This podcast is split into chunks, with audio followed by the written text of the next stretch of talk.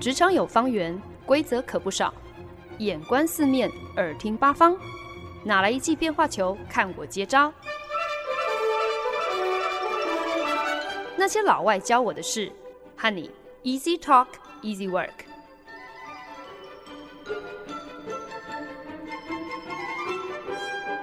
您现在收听的是《那些老外教我的事》，我是节目主持人焕恩。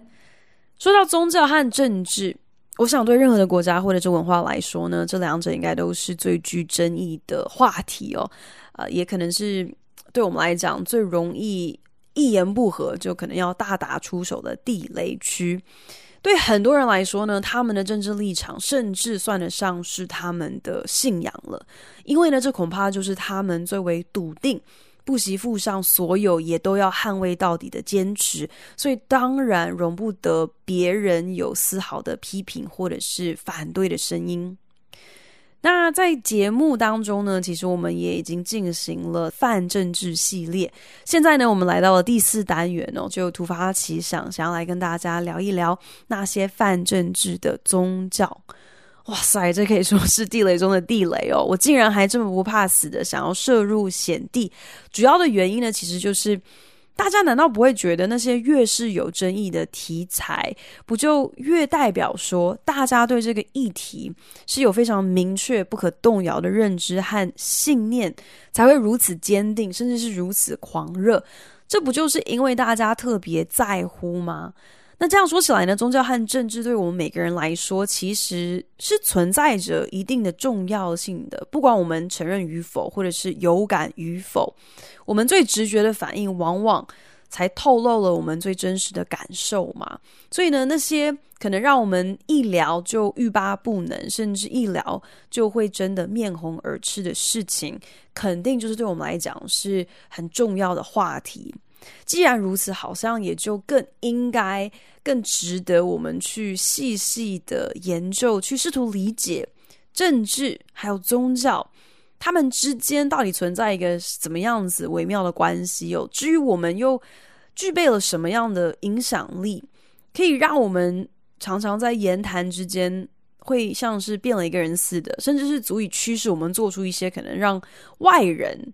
都看不太懂的一些 可能非理性的一些行为和选择哦。不过讲到宗教和政治，其实我脑海中有一个呃马上的一个四个字的连结，觉得就可以以此作结哦，那就是政教分离。所谓的政教分离，大家都知道嘛，应该算得上是近代民主国家都很习以为常的一个准则，甚至可以说是一种基本的默契吧。如果今天要实践所谓真正的宗教自由，那当然就不应该有什么政治力的介入，政府就不应该要去管你今天应该要信什么教，更不应该去引用特定宗教的教条，把它呃立为全国国民都需要遵守的法条。那以上这种政治力介入的呃宗教理应，就是不应该是出现在。现在这种民主、现代有法治的国家当中嘛，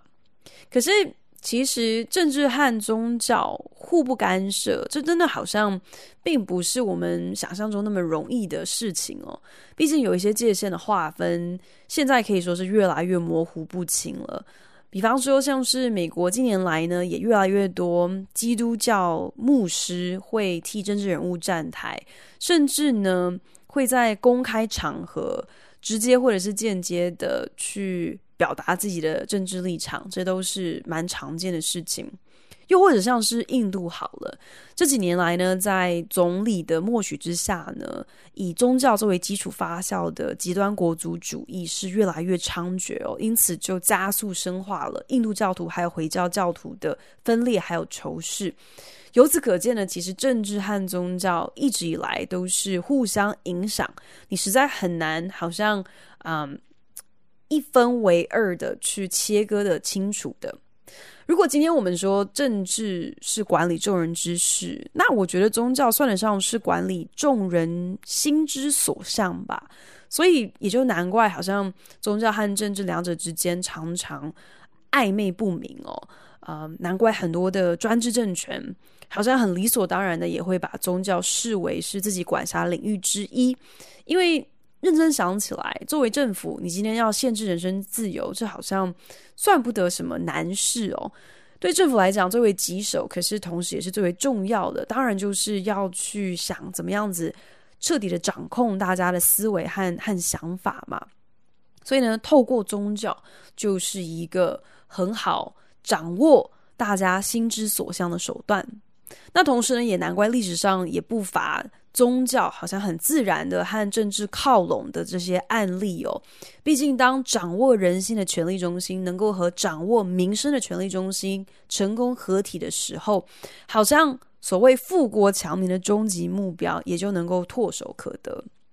说到底呢，这个 主持人其实是有点俗辣的，就只够胆挑了一个好像这么。这么地雷的主题哦，可是实际上我们要聊到所谓泛政治的宗教案例呢，我觉得我还是挑一些远古历史来聊就好，就当做是大家一起来见往知来嘛。省得如果我今天讲到一些可能太贴近大家现在生活的新闻时事，搞不好呢又有人可能会要玻璃心了啊。我是指就是。我被比战之后 可能会玻璃心了。那既然要讲到政治和宗教傻傻分不清，这个泛政治的宗教跟泛宗教的政治全部混在一起的历史故事，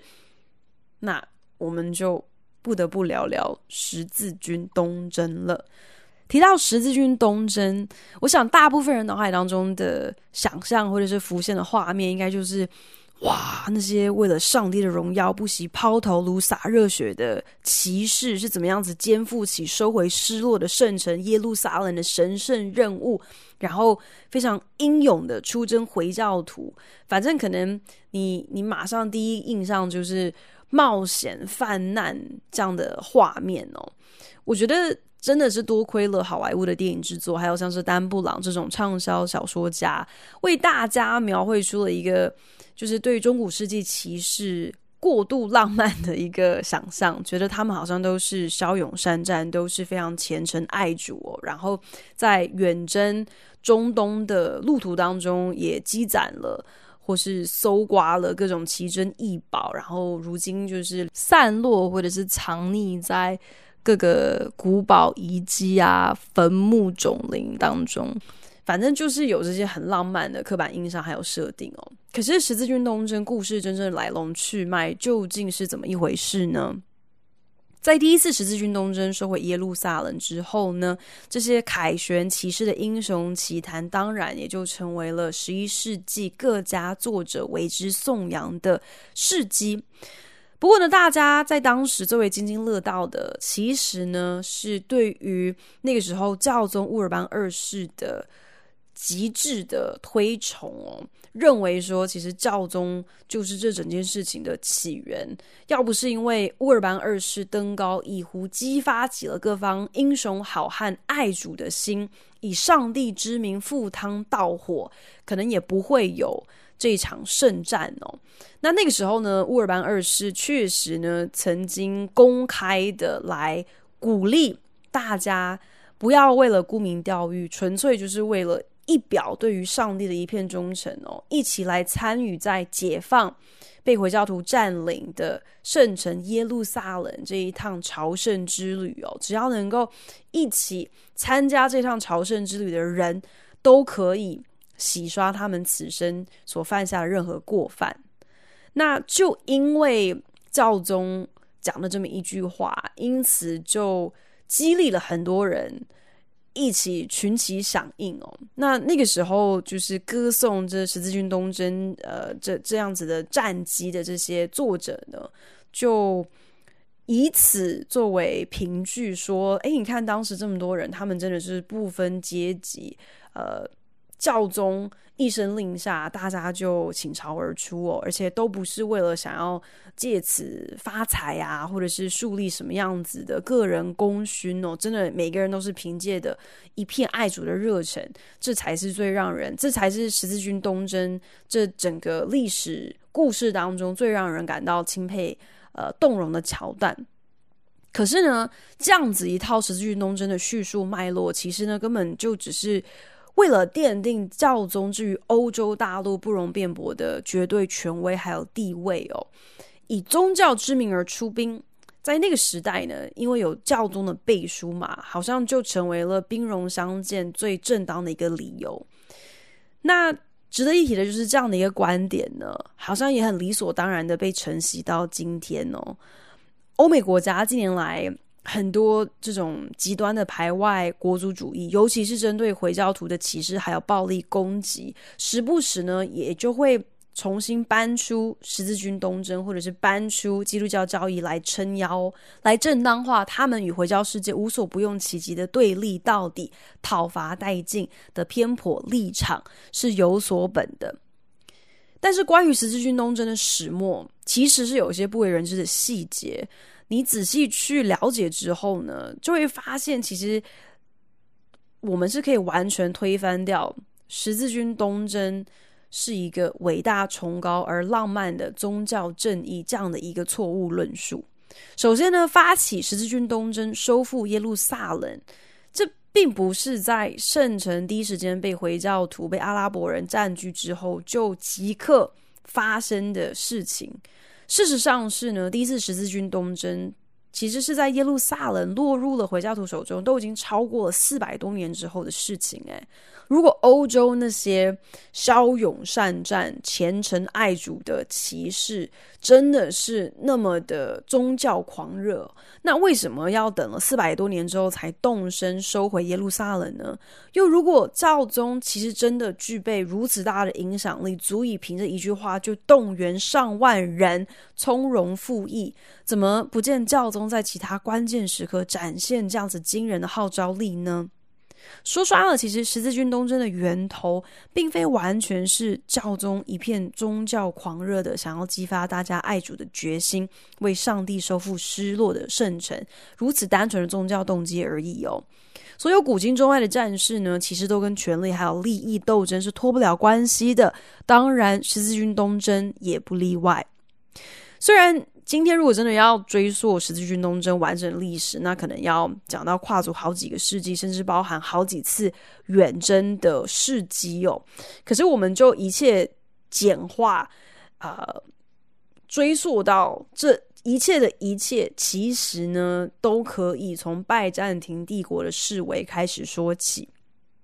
十字军东征不为人知，但是却最趣味的历史意义呢，我觉得啦。无非就是这一切一开始不过就是拜占庭皇帝一个东方帝国的君主，为了自保，转向欧洲大陆发出政治救援的请求，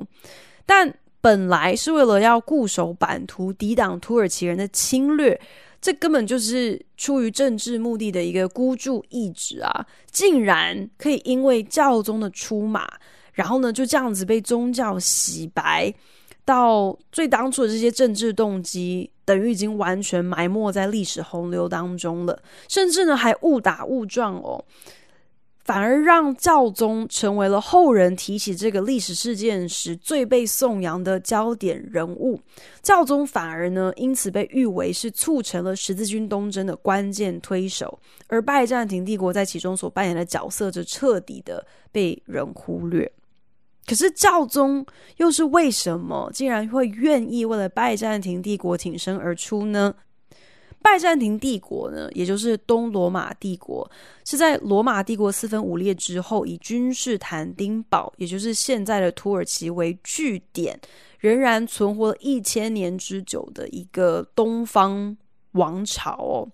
但在十一世纪晚期呢，面对塞尔柱土耳其人的侵略，拜占庭帝国呢也失去了非常多重要的领地。在强敌入侵的同时呢，内政也就开始不安稳了。当时面对着内忧外患，那个时候的拜占庭皇帝呢没有办法，就只好广发英雄帖求助哦。其中一封求救信就寄到了欧洲教宗乌尔班二世手中。那寄给教宗的这个求救讯号当中呢，拜占庭皇帝还提供了一个附加条件，就指出啦，今天如果教宗愿意伸出援手来替拜占庭帝国挽回这些失失落于土耳其人手中的呃土地的话，这同时呢，也可以让教宗趁此机会来整合天主教和东正教。那当然，教宗呢也不是那么容易就被利用的嘛。之所以会欣然同意替一个东方帝国大动干戈，自己当然也是有在打如意算盘。原来那个时候呢，中国欧洲呢各家贵族骑士自成一格，各自为了扩增领地还有财富，互相厮杀内斗是非常常有的事情。身为教宗，最大的职责呢，莫过于要救赎西夏教徒们的灵魂嘛。所以呢，教宗心生一念，不如找个带点宗教意涵的使命，让这些吃饱撑着就只知道打仗、欺负穷人的暴力之徒，可以呢，把他们的精力、把他们的资源转投注在一个教宗认可的活动上，等于是让这些罪孽深重的人可以找到一个。机会找到一个名目来好好放电啦。教宗甚至还不惜编造出一个非常具吸引力的奖赏，就是只要今天愿意响应这一场圣战的人，他们过往的罪行都可以一笔勾销，死后呢也不用害怕会被贬入地狱。那个时候呢，欧洲大陆其实早就行之数十年哦，就是跟回教徒的一个敌对，他们始终很努力的抵挡回教势力正式入侵，就是欧洲本土哦。所以呢，当时教宗会以永生的救赎作为一个诱饵，来鼓励大家响应东征，从回教徒手中收复耶路撒冷。对当时的基督徒来说呢，其实也不是一个好像完全无法想象的一个呼召哦。只不过呢，那些群起东征的骑士团们，与其说他们是听命于教宗，其实真正效忠辐射对象反而是拜占庭皇帝。而他们的东征呢，最主要要收复的失土，才不是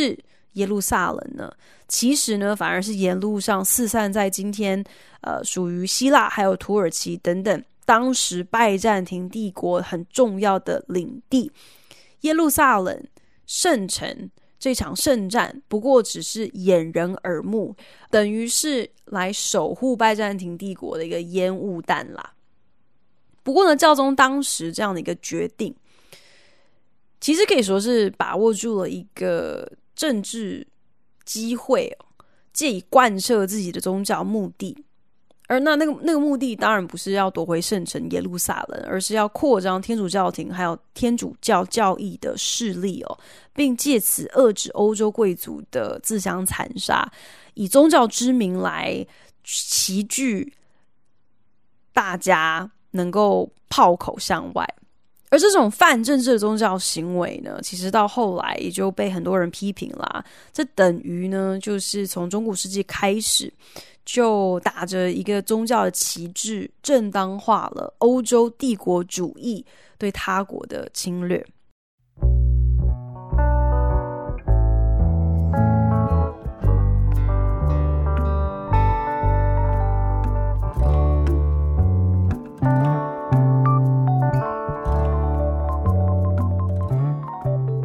您现在收听的是《那些老外教我的事》，我是节目主持人焕恩。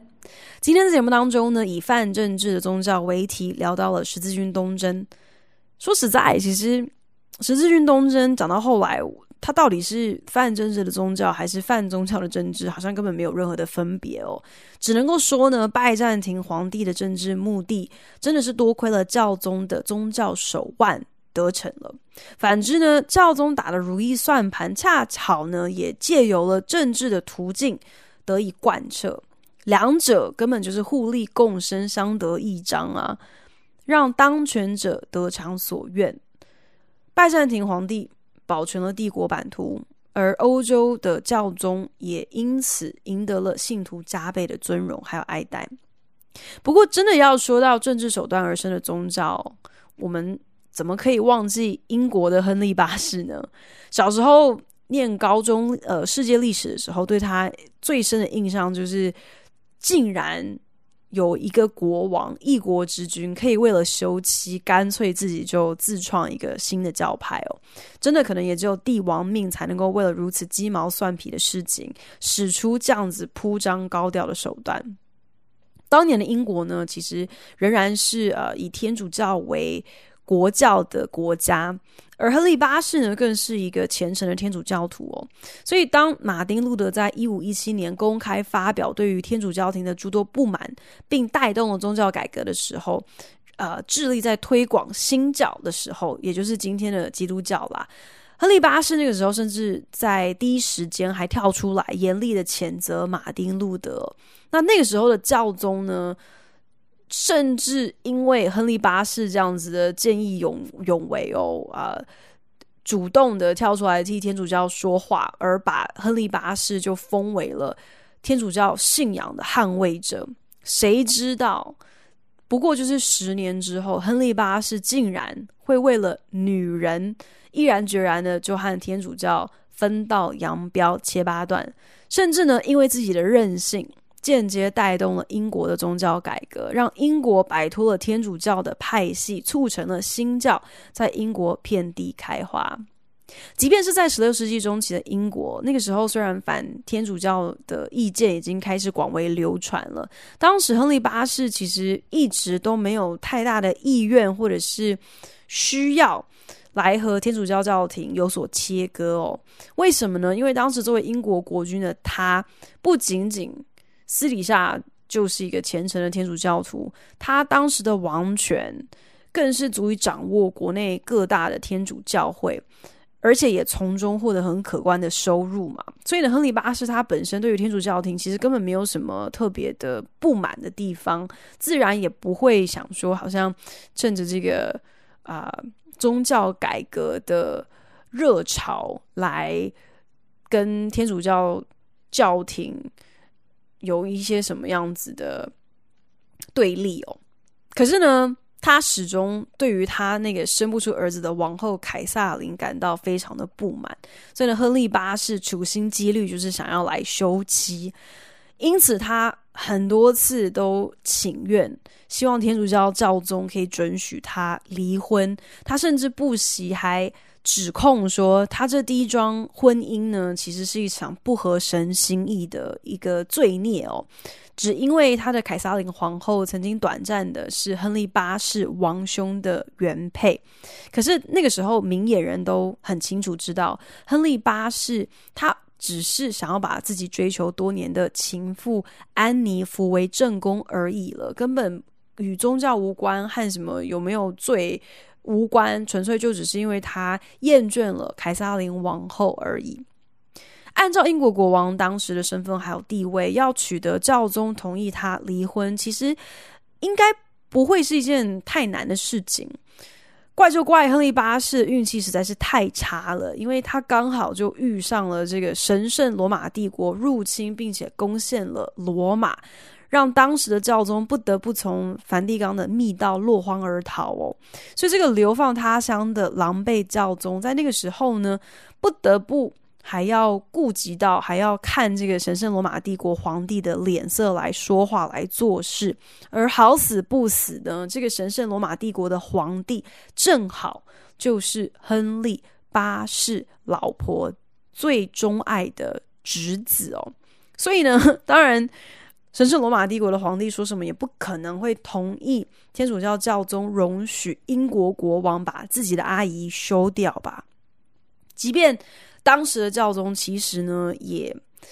也不愿意直接拒绝亨利八世的请求，可是又很难做人呐、一方面就是又要顾及这个神圣罗马帝国皇帝的面子，同时呢又不能够完全的跟亨利八世撕破脸。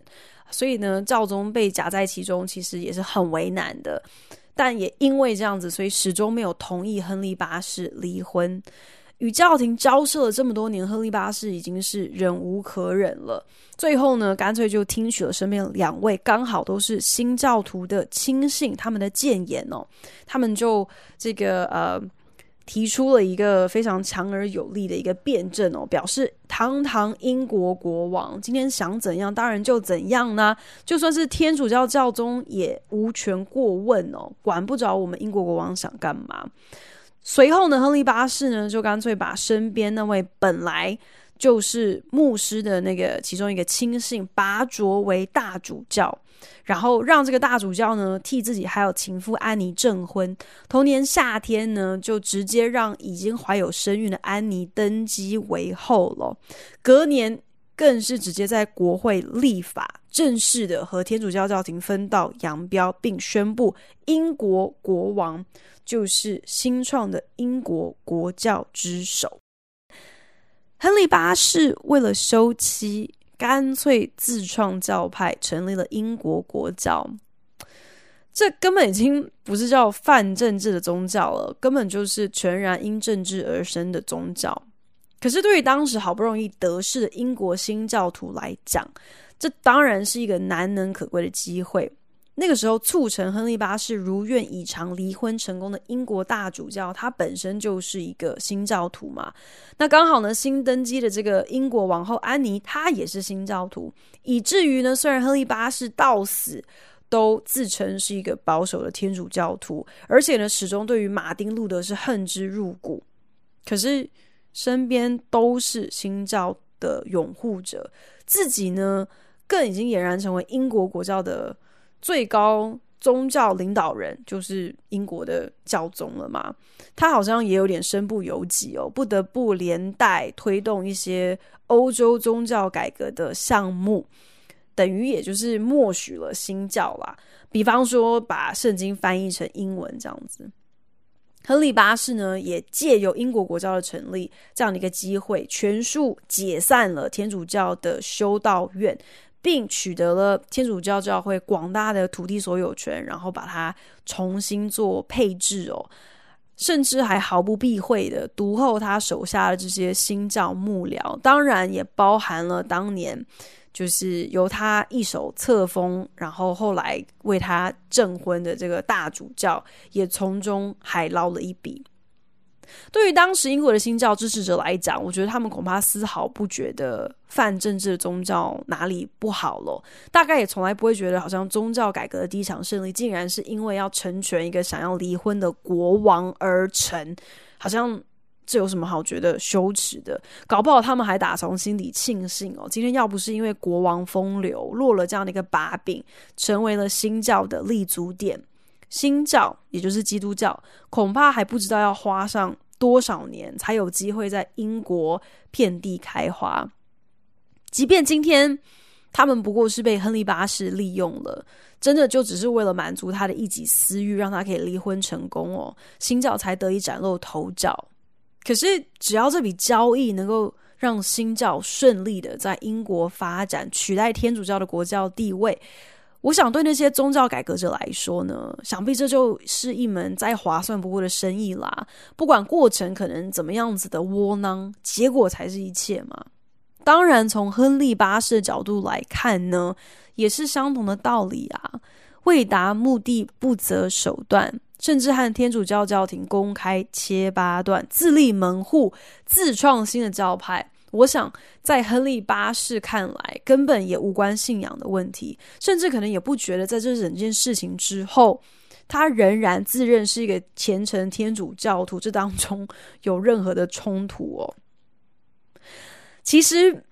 节目当中这个泛政治系列讲到现在这第四单元，我觉得自己都已经好像有看出来一个有趣的脉络，那就是不管是任何的东西，或者是任何的领域。之所以泛政治，不管所谓的泛政治，今天是定义成是受制于政治力，或者是被政治迫害，还是企图透过政治力借力使力，又或者根本其实就不过是政治的一个衍生物哦。会有这样的情况，无非都是因为在这些各不相同的领域当中，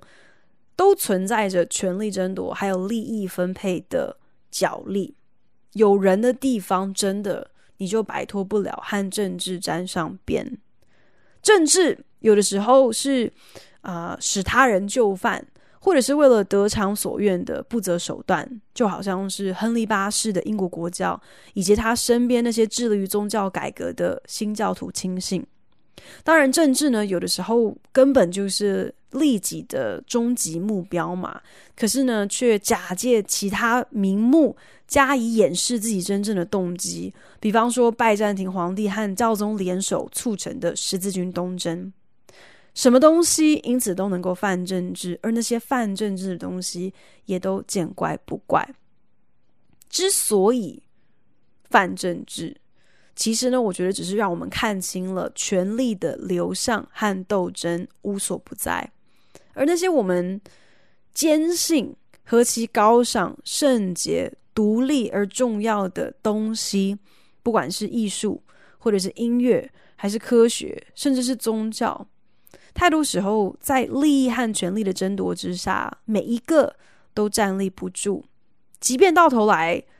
个个都是彻底沦陷哦，我们却好像也总能够自圆其说，以结果论来正当化过程的那些身不由己和不择手段。我想，我们可能都不愿意承认，其实那些最为狡猾、最为取巧、手腕最为了得的政客，其实就是我们自己吧，在面对自己的利益。在想要取得自己认为应该属于我们的权利的时候，我们用尽的心机、用上的手段，其实都很泛政治啊。